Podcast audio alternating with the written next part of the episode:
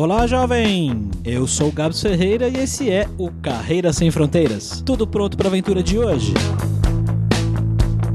E dessa vez nós vamos para a França, para uma cidade que eu particularmente nunca tinha ouvido falar e eu chuto que você também não. Ela se chama Clermont-Ferrand. Eu espero que eu tenha pronunciado isso corretamente. Uma cidade relativamente pequena, se a gente for comparar com a cidade que a nossa convidada, a Lilian, veio, que é o Rio de Janeiro. E bom, a Lilian, ela é formada em engenharia química lá em Niterói e ela trabalhou um tempo lá no Rio, trabalhou um tempo no Piauí, acabou voltando voltando pro Rio e trabalhando numa empresa grande, uma multinacional. Depois de um tempo trabalhando nessa empresa, geralmente nessas empresas grandes assim, acontece de abrir algumas oportunidades para você ir para fora e rolou uma oportunidade dessa para Lilian. É um caso um pouco diferente das outras pessoas que a gente já conversou aqui, porque a Lilian foi viver lá na França com uma data já de ida e de volta. Ela foi meio que passar um período de treinamento para pegar experiência em algumas áreas específicas, em algumas algumas tarefas específicas, mas ela acabou ficando mais tempo do que era esperado, do que era planejado. Só que esse tempo que ela viveu lá e que ela ainda vive lá, ela passou por várias coisas e várias experiências legais e diferentes. E como sempre, a gente vai saber como é viver lá, como é o período de adaptação, como é ganhar o salário de lá e viver por lá e como é interagir com os franceses e fazer amizades e por aí vai. E você também vai descobrir nesse episódio qual é o maior palavrão francês para as crianças.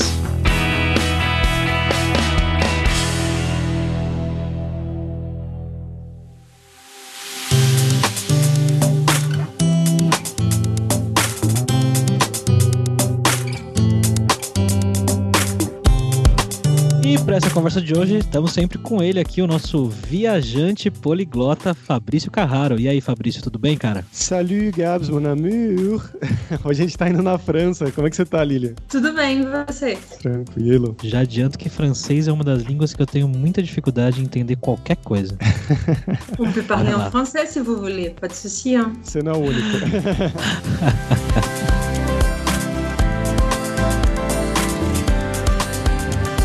galera, como sempre, só rapidinho nosso jabazinho especial aqui, que o Carreira Sem Fronteiras é oferecido pela Alura Língua, cursos online de idiomas, com cursos de inglês e espanhol que eu, Fabrício Carraro, ajudei a desenvolver com os métodos que eu utilizei e utilizo para aprender idiomas como francês, alemão, russo, polonês, grego e assim por diante. Então vai lá em aluralingua.com.br e comece a estudar com a gente hoje mesmo.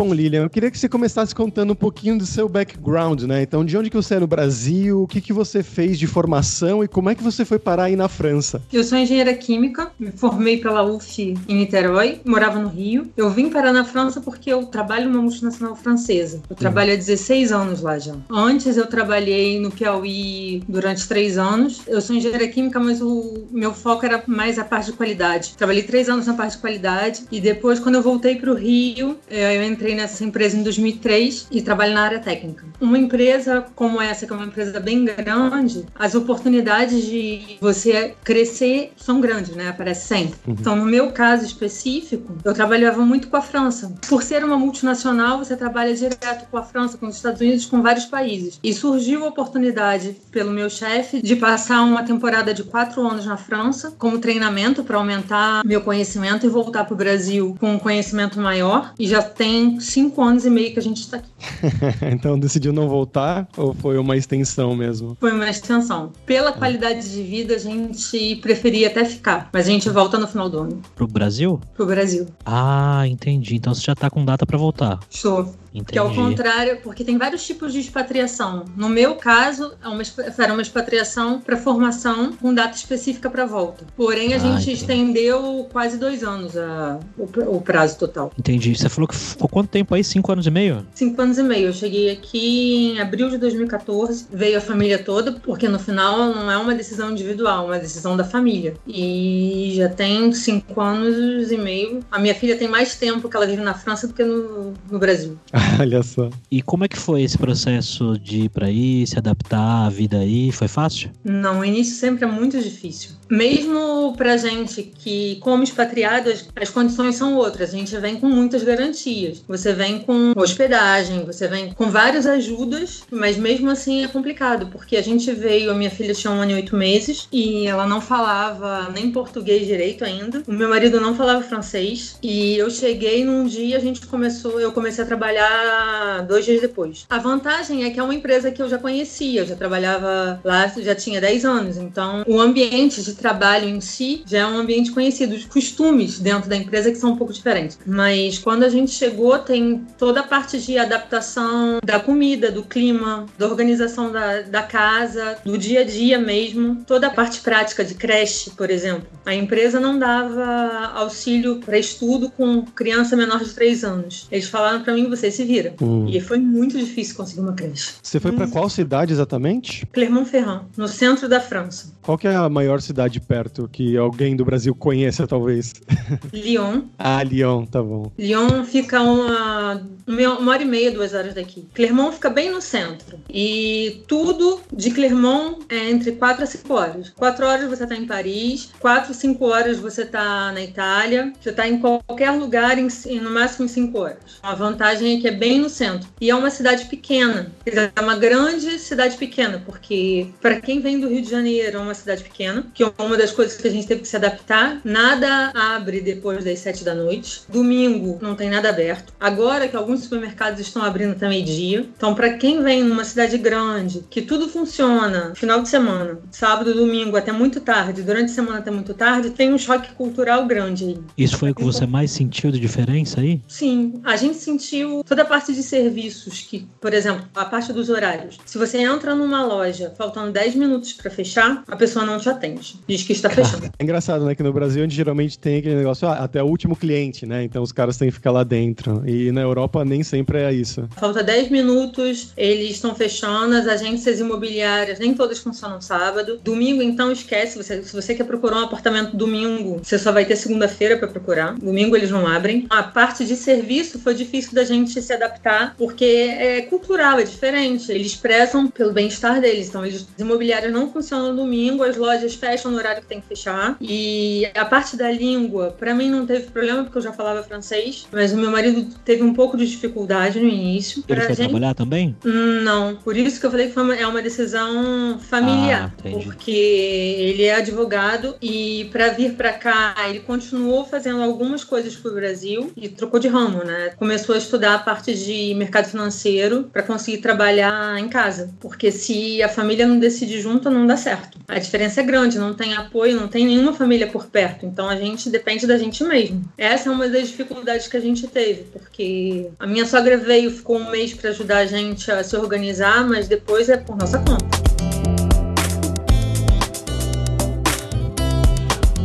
E você comentou que a empresa ela ajudou uma coisa com hospedagem, com alguma. Como é que foi Ah, isso? sim. Eles te deram a casa ou você teve que. Eles te deram o dinheiro pra achar a casa? Como é que funcionou esse Não, início? o no nosso caso específico, os expatriados que vêm do Brasil, porque como é uma empresa multinacional, você tem expatriado do mundo inteiro. Tem mais de 60 nacionalidades na empresa que eu trabalho. Os brasileiros que vêm pra cá, você tem duas opções. Ou a empresa te dá um apartamento mobiliado que tem tudo, tem talher, tem tudo, tudo, tudo dentro. Ou você aluga por fora. Quando a gente chegou, a gente tinha o direito a um mês de aluguel de carro, mais o apartamento mobiliado, mais a mudança que estava vindo do Brasil. Além disso, a gente tem direito a uma passagem por ano para voltar, mas na verdade eles dão dinheiro. Então você pode voltar se você quiser, senão você pode viajar por aqui. Legal. Pra gente foi uma boa, porque a gente teve a oportunidade de conhecer um pouco mais da França, da Europa, porque com criança pequena viajar 11 horas de voo é muito cansativo complicado, é. pra voltar todo ano. A gente em Vocês cinco viajaram anos a bastante? gente voltou duas vezes. Vocês viajaram bastante por aí, conheceram bastante lugares? Sim, sim. A gente não conheceu tudo da França que a gente gostaria, mas conhecemos bastante lugares. Inclusive, eu escrevo pro plataforma corporativa Brasileiros pelo Mundo e eu falava de maternidade e de viagens também. É, inclusive foi por lá que eu encontrei o seu contato, porque é, achei bem interessante. É uma engenheira química, porque a gente geralmente geralmente pegava pessoas de outras profissões, mas a gente nunca tinha visto uma engenheira até agora, se não me engano. Então foi bem legal. E você falou que você já falava o francês antes, né? Como que você aprendeu francês, afinal? Eu aprendi pela empresa, porque como eu trabalho na, na empresa desde 2003, eu fui obrigada a aprender francês. Então não era a minha primeira vez na França, eu vim para a França em 2008 fazer uma formação de quatro meses. Depois eu voltei em 2010 para fazer uma formação de dois meses. Em 2010 já veio a oportunidade da expatriação, mas já sabendo que só ia sair em 2014. Da primeira vez que eu vim em 2008, meu francês já melhorou muito. Como eu trabalhava com a França quase todos os dias, o francês ele aperfeiçoa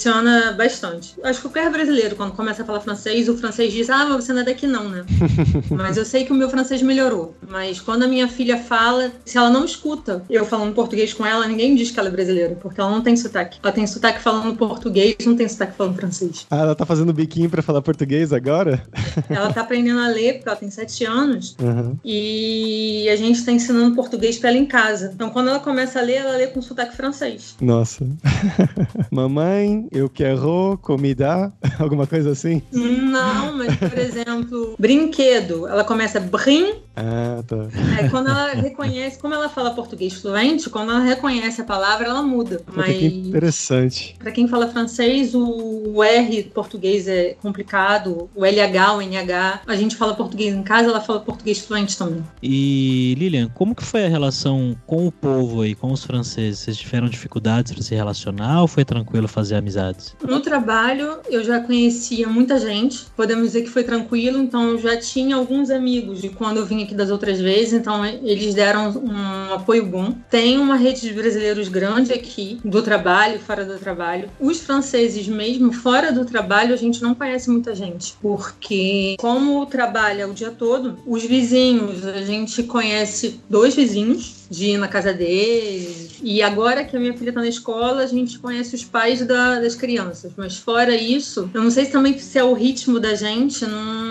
a gente não fez. Mas do trabalho eu tenho grandes amigos franceses. Não só francês, tenho uma grande amiga italiana e um casal francês que é bastante amigo nosso. E aqueles estereótipos que existem no Brasil, né, sobre franceses serem um pouco mais nariz em pé, isso é verdade ou na sua experiência não? Hum não, na verdade eles são, eles mesmos falam, né, que os franceses são reclamões por natureza. Então, quando você acha esquisito alguma coisa, assim, ah, mas é o jeito francês. É certo quando você não, não tá acostumado, não conhece o hábito deles, você estranha no início, porque, por exemplo, uma coisa que eu estranhei, mesmo a primeira vez que eu vim em 2008, o francês ele tem o hábito de, principalmente no trabalho, você chega, você tem que cumprimentar todo mundo. Você tem que é dar mesmo? bonjour para todo mundo. Se você é uma pessoa que você não conhece, você dá bonjour com aperto de mão. Se a pessoa te dá intimidade, você já conhece, você já pode dar dois beijinhos. Então você chegou, você tem que passar pela sala para dar bom dia para todo mundo. E quando você é novo, que você não conhece bem as pessoas, se por um acaso você esqueceu que já deu bom dia e vai dar de novo, eles tiram a mão e falam on se déjà vu. A gente já se falou hoje. Nossa. e no início eu achava, não só eu, como vários brasileiros, achavam isso super grosseiro. Mas não é, na verdade. É o jeito deles. E até mesmo eles esquecem. Quando você. Agora que a gente já tá, que eu já tô acostumada, quando eu chego eu vou cumprimentar, às vezes a pessoa fala pra mim, a gente já se viu hoje? Ah, não, foi ontem. Eles mesmos às vezes esquecem. Mas para quem nunca passou por isso, você vai dar a mão, a pessoa tira a mão na hora que você vai cumprimentar, acha um tanto quanto estranho. é, eu particularmente não ia gostar desse negócio de dar oi um por um, não. ah, mas tem. Se você chegar cedo, a vantagem é essa, porque as pessoas vêm na sua mesa falar com você. E eles também têm o hábito de tomar o café de manhã. Todo dia de manhã, num determinado horário, vai todo mundo tomar o café. Na empresa mesmo? Sim. Por exemplo, eu trabalho numa plataforma. Como a plataforma mudou e tem gente de setores diferentes, antes era sempre o mesmo horário. Agora, 8 horas da manhã, 10 horas da manhã, as pessoas estão em volta do café. É o momento que eles têm para bater papo e descontrair um pouco e tomar um café. E depois do almoço, a mesma coisa. Ou de, tarde, de tardinha, 4 horas da tarde, a mesma coisa. Ficam uns 10 minutinhos, 15 minutinhos tomando café. Tipo uma mini reunião informal, assim. É. Meio mas é, Brasil. É, mas não fala às vezes fala de trabalho, às vezes não. É meio Brasil isso, não? Depende. Os franceses reclamavam muito quando eles iam pro Brasil que o brasileiro fala muito alto. Então, Quando ia pro café, falava muito alto que parecia que tava numa boate. Então, você que não tá acostumado com francês, escuta isso e acha que tá, que tá te ofendendo, né? Mas não tá. Американская фирма Transceptor Technology приступила к производству компьютеров «Персональный спутник». E bom, vamos agora para o nosso momento viajante poliglota aí com o Fabrício Carraro. O que, que você tem de legal para trazer pra gente aí da França, Fabrício? Cara, a França, eu sou apaixonado, pra falar a verdade. Eu adoro o país. Já visitei algumas vezes, quero voltar em breve. Uma coisa relacionada a isso da história do bonjour, que as pessoas dão bonjour quando chegam, que a Lilian comentou agora há pouco, foi a primeira vez que eu fui pra França, pra Paris. Eu tava passeando e já tinham me falado isso, que quando você entra numa loja, em qualquer loja, mercado, não importa, você dá bonjour pro vendedor, né, pra pessoa. Que é uma coisa no Brasil, você geralmente você entra, dá uma olhada, se nada te interessa, você vai embora, fala tchau no máximo, né? Mas não tem essa obrigatoriedade tanto assim, né? Você fala se tiver no bom humor, mas não é uma coisa mal vista se você não falar. Já lá me falaram que era bem mal visto e eu, brasileiro, né, entrava nas coisas, dava uma olhada e aí eu ouvia pessoas tipo, bonjour, assim, lá no fundo. Eu, ai, caramba, putz, esqueci o bonjour. Aí eu falei, cara, vai me expulsar da loja agora, vai achar que eu sou mal educado. Então eu tive várias, várias situações dessa que eu esquecia de dar o primeiro bonjour. Mas culturalmente, teve uma banda de pop rock francês que eu conheci quando eu era adolescente, na MTV ainda, naquele EMA, European Music Awards, que se chama Kyo, que era uma banda meio um pop rock, meio puxado uma coisa até meio depresinha, assim, eu posso até dizer, mas era bem famosa na França uns 15 anos atrás, mais ou menos, que eu conheci na televisão, comecei a ver na internet e naquela época, 15 anos atrás, eu adorava. E um filme que é um dos meus filmes favoritos, é um filme francês que chama Le Prénom, que é o nome, né, o primeiro nome, se for traduzir literalmente, que é um filme, é como se fosse uma peça de teatro filmada, assim, eu acho até que era uma peça de teatro originalmente, que eles filmaram, só que é um formato filme mesmo, normalmente filme, que é basicamente pessoas conversando e um deles decide, ele vai ter um filho, ele decide que vai chamar o filho de Adolf, né, como Adolf Hitler. E aí Ixi. fica todos os outros convencendo, tentando, ficando malucos, né, convencendo eles, não, não faça isso, isso é um absurdo. E é muito engraçado, é uma comédia muito, muito boa. Recomendo muito Le Prénom. Você tem algumas dicas também, Lilian? Depende se você vai com criança ou não. Na França tem muitos que eles chamam lugares insólitos para dormir. Então, nós dormimos numa roulotte, que é como se fosse uma caravana de madeira, um vagão de madeira. Tem casas em árvore. Então, se você quiser procurar um lugar diferente, você procura lugares insólitos, que vai dar várias, vários lugares diferentões para dormir, para passear, etc. E na França tem cidades bem bonitas, como Carcassonne, que é uma cidade linda, que é uma cidade medieval. Tem muitas cidades medievais na França, não só na região do Vale do Loire, que tem castelos. Na região onde eu moro tem muitos castelos. Tem o Puy de Fou, que é, é considerado um dos maiores parques de atração da França, se não for do mundo. É um parque medieval muito legal. Se for com criança, tem que ir com criança um pouco mais velha, porque senão a criança não entende. Eu tava dando uma, uma lida aqui antes da gente gravar, eu vi que a cidade que você mora aí, uma, uma indústria muito forte é a indústria de pneus, é isso mesmo? É a cidade dos pneus. Olha só. Inclusive, você falou que não pode falar muito do seu trabalho, mas você não trabalha com pneus, não, né? Eu trabalho com pneus.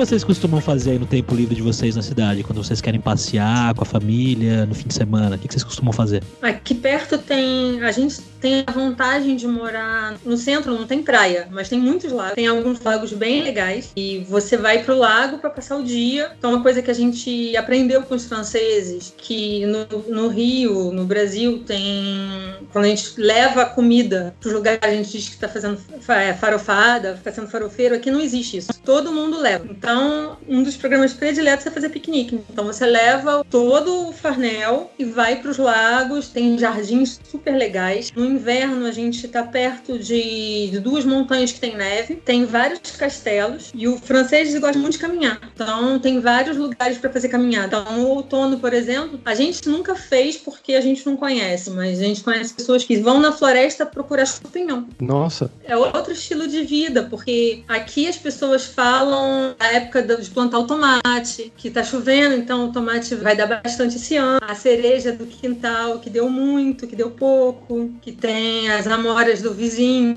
que você pode pegar, ou as amoras do parquinho da escola. Então é diferente, é bem diferente. Aqui também a gente vai muito na, nas piscinas públicas. É uma cidade pequena, mas as cidades são muito perto uma das outras. Então você não anda, ao contrário do Rio de Janeiro, que é tudo longe. Aqui de uma cidade para outra, 30 quilômetros é considerado muito longe e você já passou por três ou quatro cidades se você andar 30 quilômetros. E tem várias piscinas públicas e as piscinas são ótimas. Tem piscina com piscina de ondas. Você paga para entrar, você pode passar o dia na piscina ou você paga um, que eles chamam de abonnement durante um mês, se você quiser.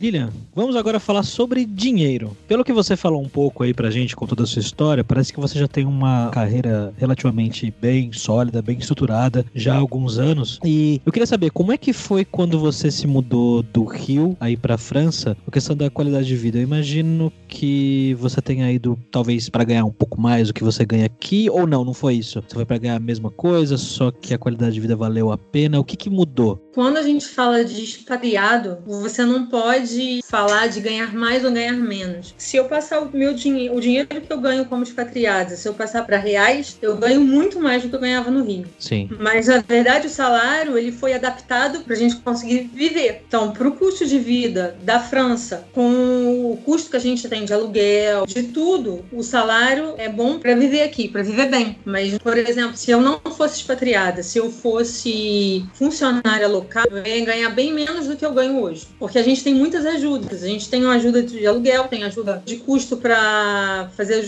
o ajuste do salário, eles pagam os impostos. Não quer dizer que ganha muito mais ou que consegue guardar dinheiro, porque o custo de vida é um pouco mais alto. Principalmente no, no início, que a gente não teve ajuda nenhuma com creche. As creches aqui são muito caras. O aluguel, o nosso apartamento ele é mobiliado. Então não é um apartamento da empresa, mas é um apartamento mobiliado. A gente paga mil euros de aluguel com as cargas incluídas. Então, como se fosse 200 euros de carga mais 800 euros de aluguel. Por um salário médio na França, que é em torno de 2, 2,500, 2,500 a pessoa ganha muito bem. Uma pessoa sozinha, mil euros é caro. Por uma família, nem tanto. Acho que quando a gente vem expatriado, eles fazem esse cálculo também, porque um deixa de trabalhar. Então, é uma pessoa que banca a família toda. No nosso caso, não, porque o meu marido tem passaporte português. Então, ele tem cidadania portuguesa. Então, ele continuou trabalhando trabalhando, ele não trabalhou aqui, mas se ele quisesse ele poderia, mas ele continuou trabalhando para o Brasil.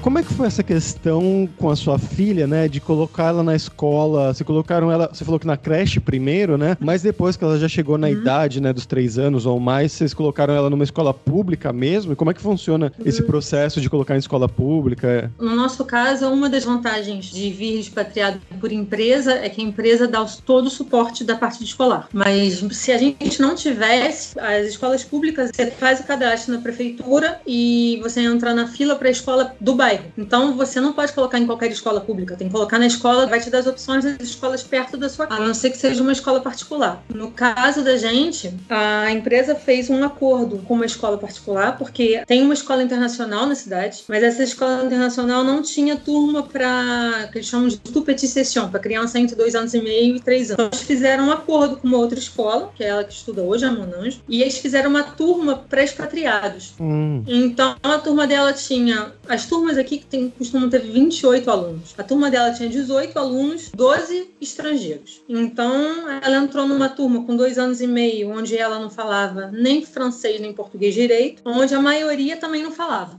Quantos anos ela tinha? Ela tinha dois anos e meio quando ela entrou na escola. E aqui, para entrar na escola, tem que ser sem fraldas, mas como era uma turma bem pequena, eles aceitaram com fralda. Foi ótimo, porque tinha italiano, japonês, chinês, tinha romeno, polonês, americano. Foi o curso de francês para as crianças, porque nem as crianças falavam francês direito. E ela se adaptou bem ou foi, foi difícil? Eu acho que foi tranquilo, porque quando a gente chegou, ela ia para creche, então ela começava a falar um pouco, ela misturava o francês com português. Então, no início, como tinha muita criança estrangeira, né, então eu acho que para eles foi tranquilo. As crianças brincam, a linguagem deles é brincar. Então, então eles aprenderam junto e foi por esse motivo que a gente não colocou ela na escola internacional depois. A gente manteve ela na escola francesa, porque era uma, é uma escola pequena que ela se adaptou super bem. Então, por ser pequena, eles, todo mundo se conhece, os grandes ajudam os pequenos. Eu acho que ela se adaptou bem. É claro que a gente estranha, até mesmo os pais estranham um pouco a parte da rigidez da escola francesa.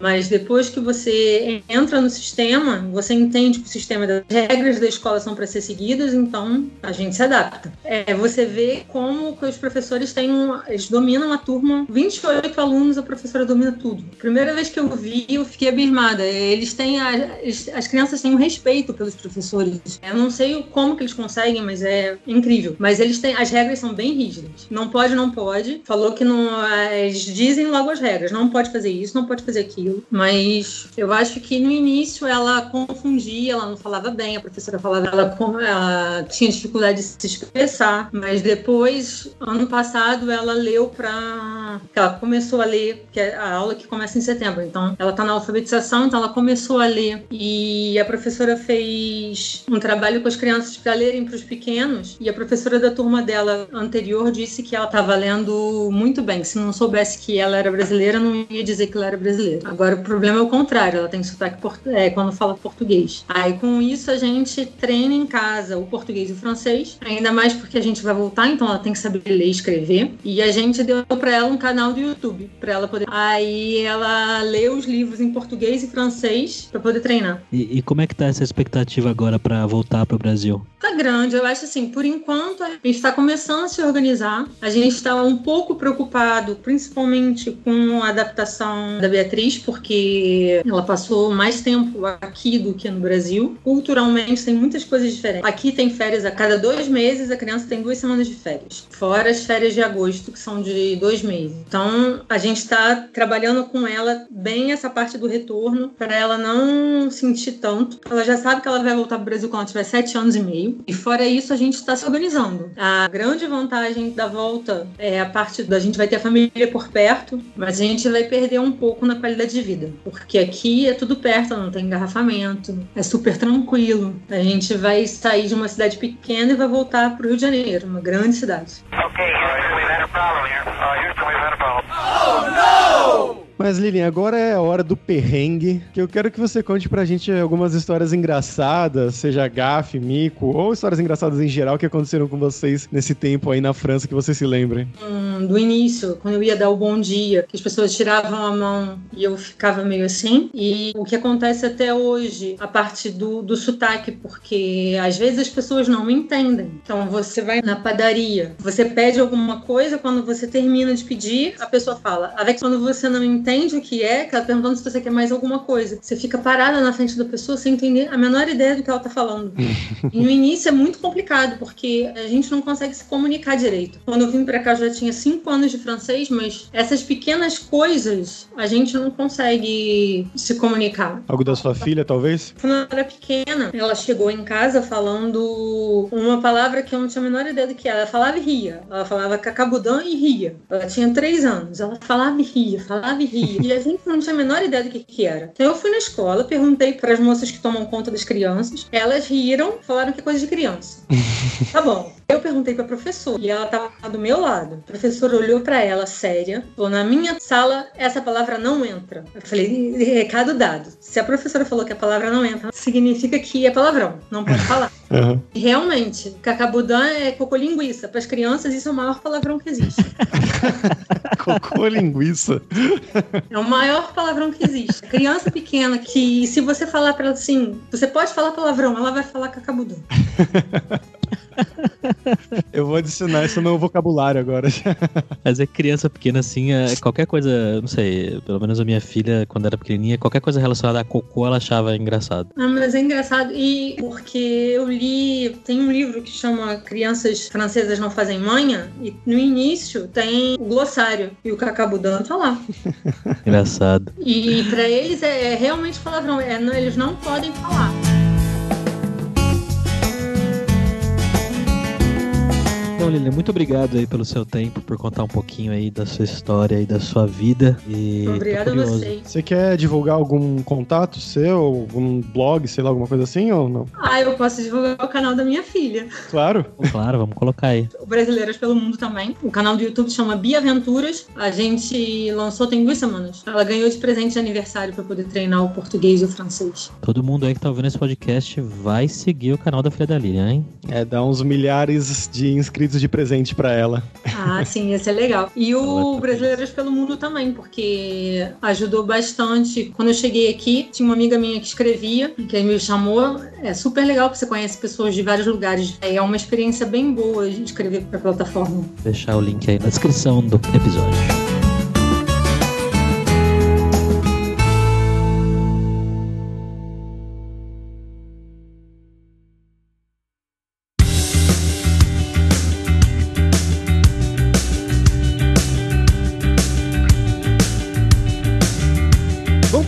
É isso. Hoje a gente foi pra França pela primeira vez. Espero que vocês tenham gostado dos Mon Amour e tudo mais. E muito obrigado pela sua audiência. E entre no nosso grupo no Facebook, o Carreira Sem Fronteiras, pra você ter mais dicas sobre empregos, mercado de trabalho lá no exterior, tecnologia, também sobre a língua inglesa, a língua francesa ou algum outro idioma. E não deixe de conhecer a Lura Língua pra você reforçar o seu inglês e o seu espanhol e dar aquela força tanto no seu currículo quanto na sua vida profissional. Como vocês viram que a Lilian falou durante o episódio que ela tinha que falar tanto inglês quanto francês pra trabalhar nessa multinacional que ela trabalhava no Rio de Janeiro. Então vai lá em aluralingua.com.br e começa a estudar com a gente hoje mesmo. Além também, é claro, como sempre, da alura.com.br que tem mais de 250 cursos de tecnologia nas áreas de programação, marketing, design, business. Tem curso de como você criar o seu próprio currículo para você mandar para vagas de trabalho no exterior. Então com certeza vai ter o curso para você. Então, pessoal, até a próxima quarta-feira com uma nova aventura em um novo país. Tchau, tchau.